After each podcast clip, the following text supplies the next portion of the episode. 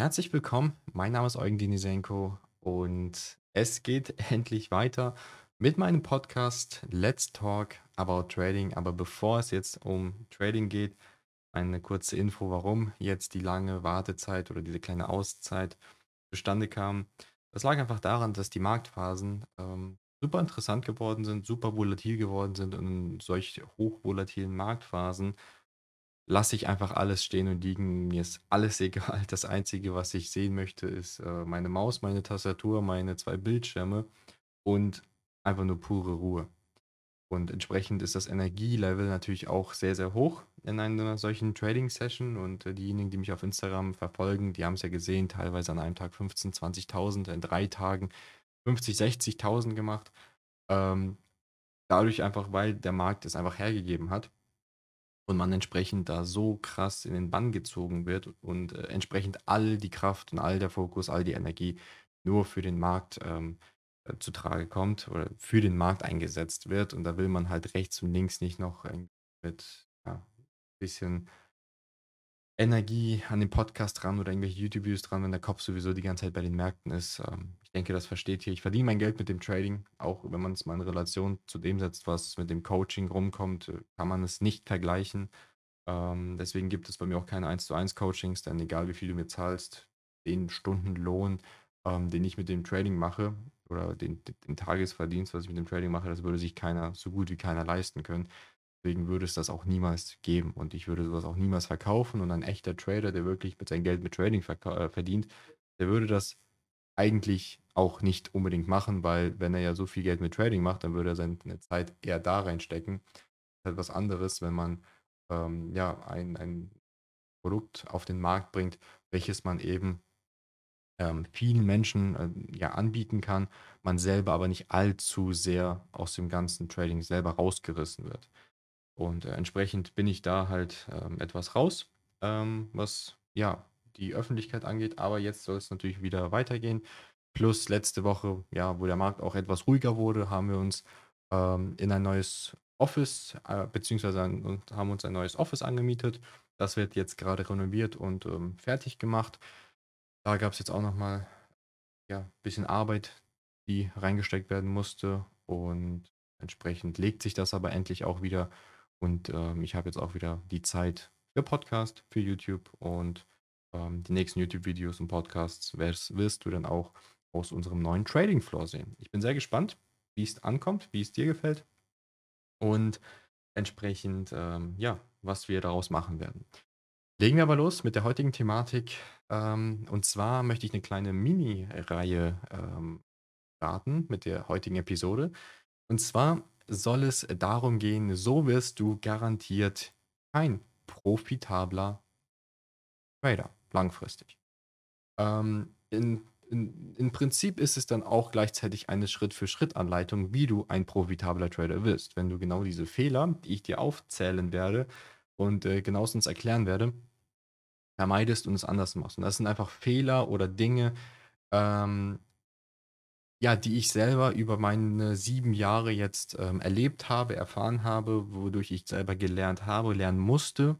Es sind immer Blockaden, die aufgebrochen werden müssen, sonst wirst du nicht weiterkommen.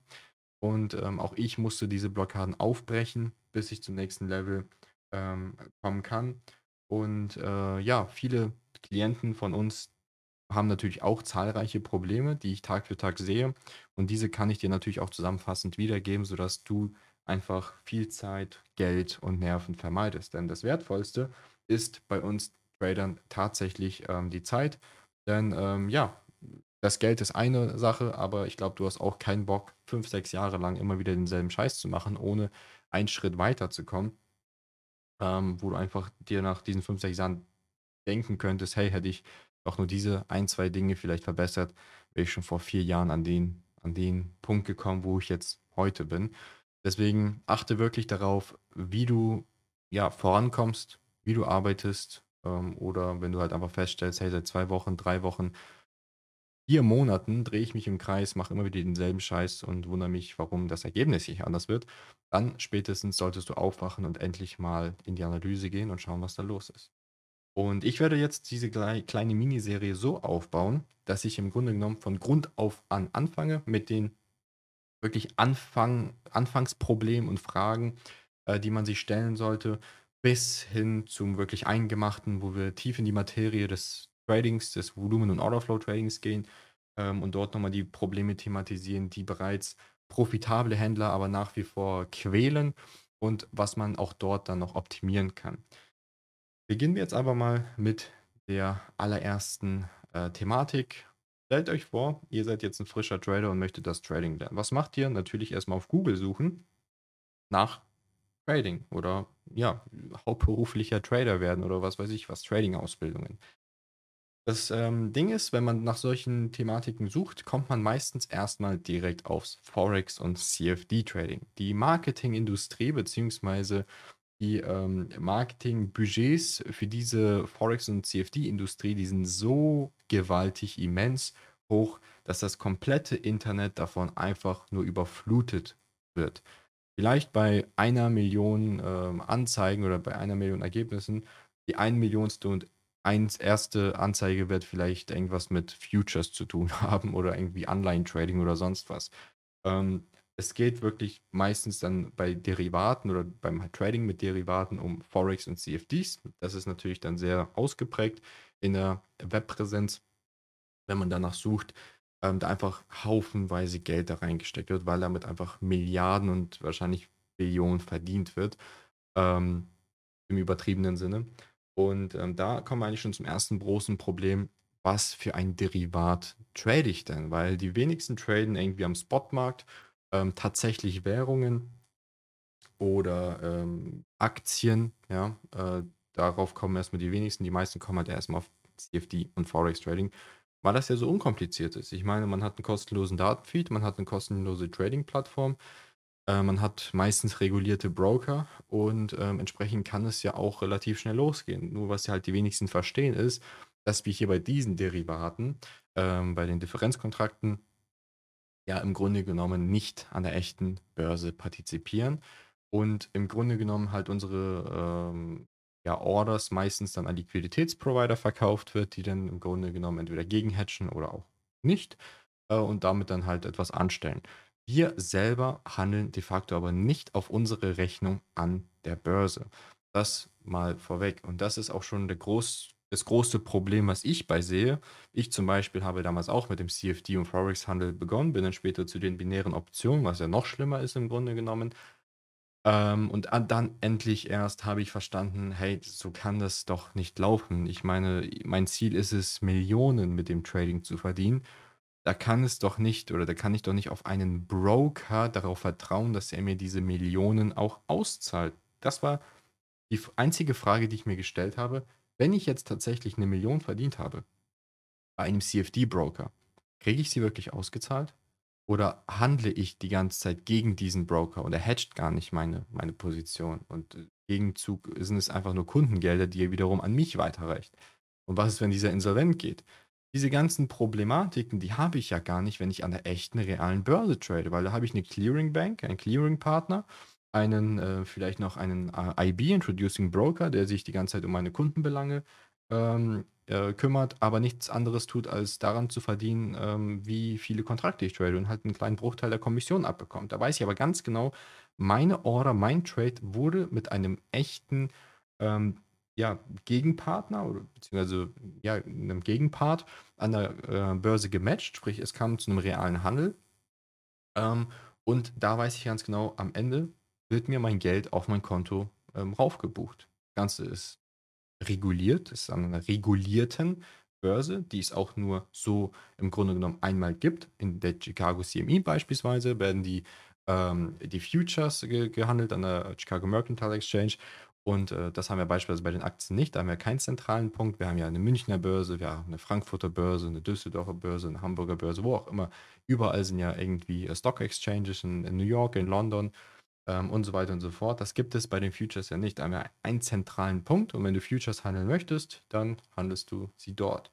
Und da kommen wir auch schon zum ersten Punkt. Wenn du realen Börsenhandel betreiben möchtest, dann gehe an dann handle Derivate an einer realen Börse, sei es Aktien wo du echte Aktien kaufst und verkaufst oder leer verkaufst. Selbst Penny Stocks, ja, wo, wo du im Grunde genommen auch die Möglichkeit hast, Penny Stocks an der realen Börse zu handeln, ist jetzt nicht, würde ich jetzt nicht vorziehen, ähm, weil das natürlich auch mit großen Gefahren und ähm, ja, anderen Punkten zu tun hat bei Penny Stocks. Aber das ist vielleicht mal ein Thema für sich, worüber wir mal einen Podcast machen können. Ähm, wenn, wenn du wirklich problemlos traden möchtest, Vorteile, Informationsvorteile dir verschaffen möchtest, wie beispielsweise, dass du den Orderflow lesen kannst, dass du mit den Level 2 Daten arbeiten kannst. Es gibt ja sogar Level 3 Daten, auf die man ähm, möglicherweise sogar Zugriff haben könnte, wenn man möchte. Und ähm, entsprechend einfach Informationsvorteil haben möchtest, ähm, in der Analyse ganz neue Ansätze verfolgen möchtest, dann bist du halt dazu gezwungen, halt an äh, Marktplätzen zu handeln, wo du auch Einblick in die Marktplätze hast. Und das hast du halt meistens nur an solchen Börsen. Und dann geht es halt weiter. Ähm, die CME hat es ja den äh, Kleinanlegern ziemlich einfach gemacht, indem sie die Microfutures etabliert haben, sodass man auch schon mit einem Zehntel, es gibt ja die großen normalen Futures, dann gibt es ja die Mini-Futures, das ist ja das, was wir traden, ein Zehntel davon und davon jetzt nochmal ein Zehntel sind ja die Microfutures. Sprich, theoretisch kannst du schon mit 40 Dollar Margin einen äh, SP-Kontrakt traden ohne Probleme, sodass du ja gar keinen Grund haben musst eigentlich oder hast, äh, weiterhin die CFDs zu traden. Du kannst ja mit, deinen, mit deinem 1000, 5000, 10.000 Dollar Konto bereits Futures traden. Ja, damals war das vielleicht in dem ja in der Hinsicht nicht möglich, weil man einfach viel mehr Kapital gebraucht hat, auch die Margenanforderungen viel zu hoch waren. Aber durch die Einführung der Micros ist es ja möglich. Deswegen verstehe ich nach wie vor die Menschen nicht, die CFDs Daytraden. Es gibt durchaus ähm, sinnvolle Anwendungsmöglichkeiten von CFDs, beispielsweise wenn man größere Swing Trades oder längerfristige Swing Trades auf hat. Das äh, ist natürlich ein bisschen schwieriger bei, ähm, bei den Futures. Da sind die Overnight-Margenanforderungen einfach viel ähm, zu hoch. Äh, gleichzeitig hast du natürlich auch Rollovers, die quartalsweise bzw. monatlich stattfinden, je nachdem, welches Produkt du tradest. Sodass es halt wesentlich einfacher ist natürlich, wenn du halt eine große fundierte Analyse gemacht hast, dich äh, für einen Trade entschieden hast, dann an dem Zeitpunkt dann halt, halt einfach eine, eine CFD-Position äh, eröffnest, dann halt die Prämien zahlst, die Swaps ähm, für, für das Halten overnight. Ähm, teilweise kriegst du das Swap sogar zurück ähm, als Prämie gut geschrieben, je nachdem, in welche Richtung du tradest. Also es gibt durchaus sinnvolle Anwendungsmöglichkeiten, wenn der Broker reguliert ist, streng reguliert ist, wenn er einen guten Ruf hat, ähm, etc. Und Bestfall auch kein Market Maker, ähm, ja, dann ist es natürlich durchaus sinnvoll. Dann kommen wir zum zweiten Punkt. Wenn du dich jetzt schon darauf oder darauf festgelegt hast, was du traden möchtest, vielleicht hast du dich dann dazu auch entschieden, endlich mal mit den Futures zu starten. Ähm, sehe ich es ganz, ganz häufig bei vielen Tradern. Was ich damals auch gemacht habe, bei den binären Optionen beispielsweise, hatte ich 27 Devisenpaare offen und habe, war wirklich der Meinung, desto mehr Märkte ich beobachte, desto mehr Trades werde ich äh, finden. Und das ist ein absoluter Irrglaube. Ich habe mit den Jahren festgestellt, desto weniger Märkte du im Blick hast, desto profitabler wirst du auf einmal. Desto eher lernst du einen Markt kennen. Jeder Markt hat einen gewissen Rhythmus. Jeder Markt hat einen Rhythmus. Und diesen Rhythmus zu verstehen, mit diesem Rhythmus baut man auch die, diese persönliche Intuition auf, wo man ja fast schon teilweise einen Markt ähm, einfach nur ansehen muss und bereits weiß oder die Vermutung hat, wie er dann höchstwahrscheinlich verlaufen wird, weil man einfach über Monate und Jahre diese Intuition aufgebaut hat und den Rhythmus des Marktes einfach verstanden hat, einfach ein Experte in dem Markt geworden ist. Die Möglichkeit hast du aber nicht, wenn du 4, 5, 6, 10, 20, 27 Märkte im Blick gleichzeitig hast. Deswegen ähm, empfehle ich dir, Schau dir wirklich an, in welchen ähm, Industrien, in welchen Branchen du dich am besten ähm, einordnen kannst. Handelst du eher die Rohstoffe? Bist du eher im Devisenmarkt stärker? Äh, oder sind es die Aktienindizes, die dir eher gefallen, wie beispielsweise ein SP oder ein Nasdaq? Und dann würde ich dir wirklich raten, schau, dass du da nur einen einzigen Markt hast und schaust, dass du aus diesem Markt alles rausholst. Ähm, ich würde auch nicht mal empfehlen, zwei, drei Märkte gleichzeitig zu traden. Ich würde dir wirklich empfehlen, handle einen einzigen Markt. Ich handle jetzt seit fast anderthalb Jahren nur einen einzigen Markt, das ist der Nasdaq. Wenn nicht sogar zwei Jahre. Es ist der Nasdaq und ich kann den Nasdaq in- und auswendig. Also es ist, ähm, ich kann das nicht mal beschreiben, was ich für eine Bindung dazu habe. Also, ich will das jetzt nicht irgendwie charakterisieren und irgendwie eine persönliche Bindung irgendwie, äh, versuchen zu beschreiben, so ist es nicht. Aber man hat einfach ein ein wenn wenn ich mir diesen Markt anschaue, habe ich automatisch ein positives Gefühl.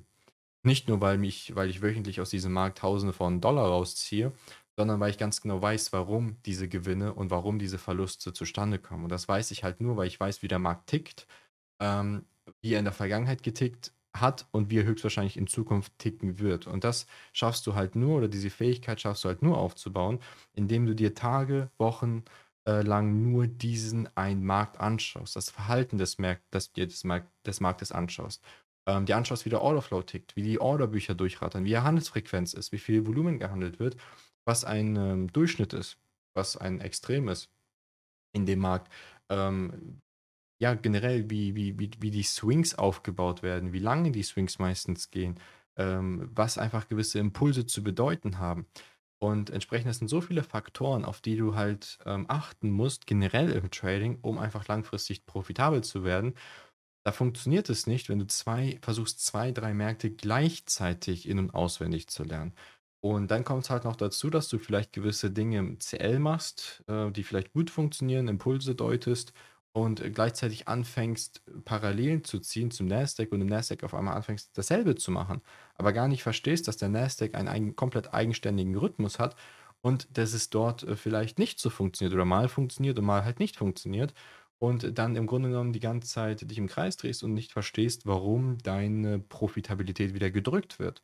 Hättest du dich halt auf einen einzigen Markt fokussiert, dann fällt dir diese Analyse generell von deinen Trades, von deinen Verlusten, von deinen Gewinnen ein Profitabilitätsmanagement ähm, wesentlich leichter, als wenn du halt einen Tradingplan rein theoretisch, und das müsste man einfach machen, ähm, für jeden einzelnen Markt einzeln machst, in die ganze Zeit adjustierst und ähm, irgendwie Setups. Jedes Setup ist in jedem Markt unterschiedlich. Also du hast halt einfach gewisse Bestätigungsfaktoren, ähm, die, die, die nun mal im Nasdaq da sind, aber im CL halt nicht da sind oder im CL da sind und im Nasdaq halt nicht da sind. Deswegen ist es halt ein fataler Fehler, das halt zu mixen und zu versuchen, möglichst viele Märkte auf einmal im Überblick zu haben. Ich habe ja auch den S&P immer an meiner Seite, aber den S&P, das ist nun mal ein Markt, der hat nun mal dieselben oder besteht nun mal aus einem Großteil derselben Aktien. 16 Aktien sind äh, im Nasdaq enthalten, die auch im S&P enthalten sind. Sprich, wir haben einfach große Märkte, große Unternehmenaktien, die in beiden Märkten vertreten sind. Sprich, wir haben, da haben wir die Möglichkeit, Parallelen zu ziehen. Wir haben dort ähm, nun mal eine hohe Korrelation. Und diese Korrelation, die kann man natürlich auch ausspielen und als, als Vorteil nutzen. Ähm, das ja, kann man ja auch so ein bisschen mit, mit dem äh, Ölpreis vergleichen, dem, dem HG, beziehungsweise dem HO, dem Heizölmarkt. Ähm, da kann man auch gewisse Korrelationen rausziehen oder dem, dem Natural Gas zum Beispiel. Da kann man auch gewisse Korrelationen und Vorteile sich rausziehen und beides gleichzeitig beobachten, so wie ich es auch mit dem Nasdaq und dem S&P mache. Aber ich trade den S&P nicht. Ich habe 100% Trade, oder 100% meiner Trades ähm, führe ich im Nasdaq aus. Warum der Nasdaq?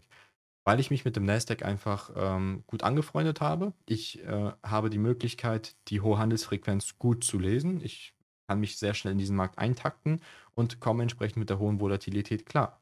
Wenn ich jetzt ein Anfänger wäre, dann würde ich vielleicht versuchen, erstmal im CL äh, Fuß zu fassen, weil der CL der mit Abstand anfängerfreundlichste Markt ist. Und das ist das, was ich meine. Schau, in welchen Märkten hast du bis jetzt die besten Erfahrungen gesammelt? Welchen der Märkte kannst du am besten interpretieren und lesen, analysieren und die Setups finden? Wo kommen denn deiner Meinung nach die besten Setups ähm, ja, zustande? Vor allem, wenn du zeitlich gebunden bist und vielleicht nur abends traden kannst oder morgens traden kannst, dass du einfach einen Markt findest, der an diesen Uhrzeiten auch performt und du halt in diesen, an diesen Uhrzeiten auch die Möglichkeit überhaupt hast zu traden und dann tradest du nur diesen einen Markt. Vertrau mir, es ist ein Game Changer, wenn du nur einen Markt tradest, weil deine einzige Aufgabe es ist, Experte in diesem einen Markt zu werden und du fokussierst dich dann halt entsprechend auch viel eher auf das, was passiert, als wenn du halt drei, vier Märkte gleichzeitig im Überblick äh, behältst. Vor allem überleg mal, wenn du jetzt äh, vier Märkte auf einem Bildschirm hast und einfach drei Märkte äh, rausschmeißt, dann hast du auf einmal viel mehr Kapazität für Charts und Informationsquellen ähm, oder Verarbeitung der Informationen durch irgendwelche anderen Indikatoren, Charts und, und anderen Dingen, Tools, die dir einfach helfen, diesen Markt besser kennenzulernen und zu lesen, als wenn du jetzt vielleicht nur zwei Charts pro Markt hast auf einem Bildschirm. Jetzt hast du aber mal acht Charts für einen, diesen einen Markt und kannst entsprechend viel mehr Informationen aufnehmen und verarbeiten. Der dritte Punkt, setze dich auf einen Handelsstil fest. Ich möchte dir auf jeden Fall vorab sagen, ähm, ich bin kein großer Freund von der technischen Analyse. Bin kein großer Freund davon, Geome ein geometrisches Zeichenwerkzeug einzuzeichnen und den Markt oder den Markt irgendwie danach zu deuten, wie eine Trendlinie verläuft. Was meiner Meinung nach auch schwachsinnig ist. Nichtsdestotrotz gibt es einfach Trader, die nach dieser banalen technischen Analyse sehr profitabel traden. Und äh, 95% handeln nach dieser banalen technischen Analyse, aber das, was sie machen, ist ja wirklich Bullshit, Bullshit, also kompletter Schwachsinn.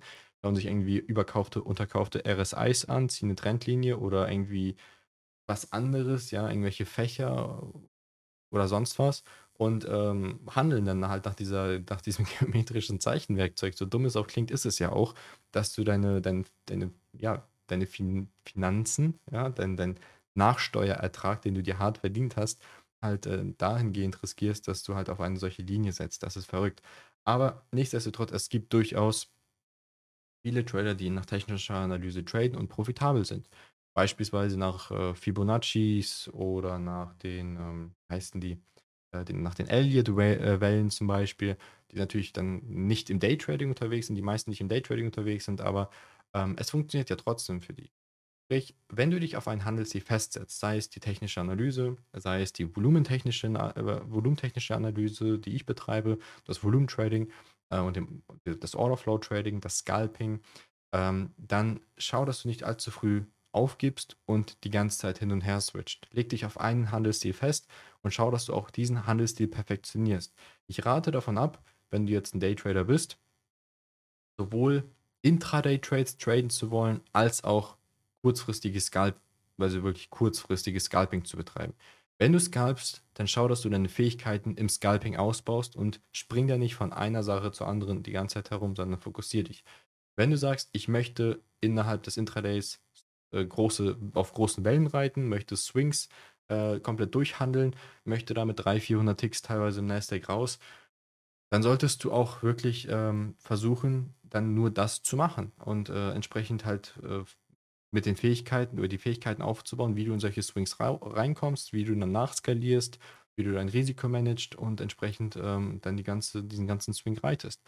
Wenn du jetzt aber anfängst, zwischendurch oder nachdem du mal einen solchen Swing versucht hast, dann wurdest du zweimal ausgestoppt, dann fängst du an wieder zu scalpen, dann funktioniert es im Scalping.